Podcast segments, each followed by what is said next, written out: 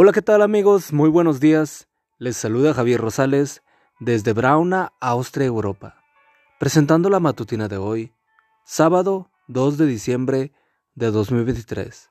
La matutina de jóvenes ya por título, El Rey en su trono. La cita bíblica nos dice, si el Hijo los hace libres, ustedes serán verdaderamente libres. Juan 8:36. Peter tendría unos 18 años cuando decidió ser misionero en la China.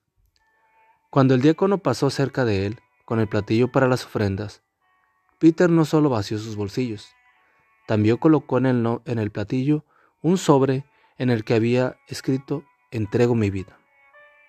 Y fue así. Peter entregó su vida a Dios durante 20 años.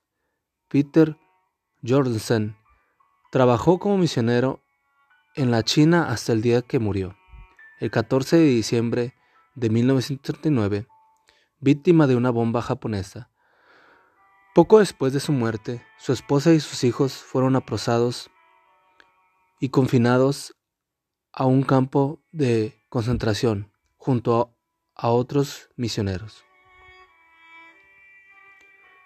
En ese lugar de confinamiento, una de sus hijas llamada Cari con frecuencia se reunía con varias amigas para orar. Al principio Kari disfrutó de sus momentos de oración, pero con el paso del tiempo sintió que no la llenaban.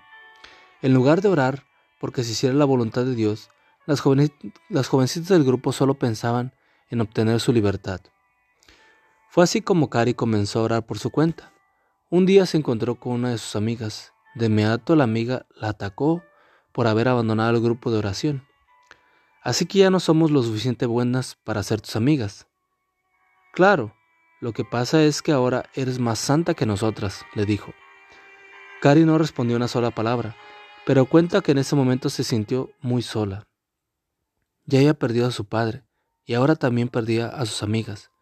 Fue entonces cuando, en su momento de mayor soledad, elevó la oración que cambiaría su vida para siempre. Señor, oro, estoy dispuesta a permanecer en esta prisión por el resto de mi vida. Si eso es lo que tú deseas, y si ese es el medio para que yo te conozca. ¿Qué le ayudó a tomar esa decisión? Gradualmente descubrí, escribió años después, que había solo una cosa que el enemigo no me podía quitar.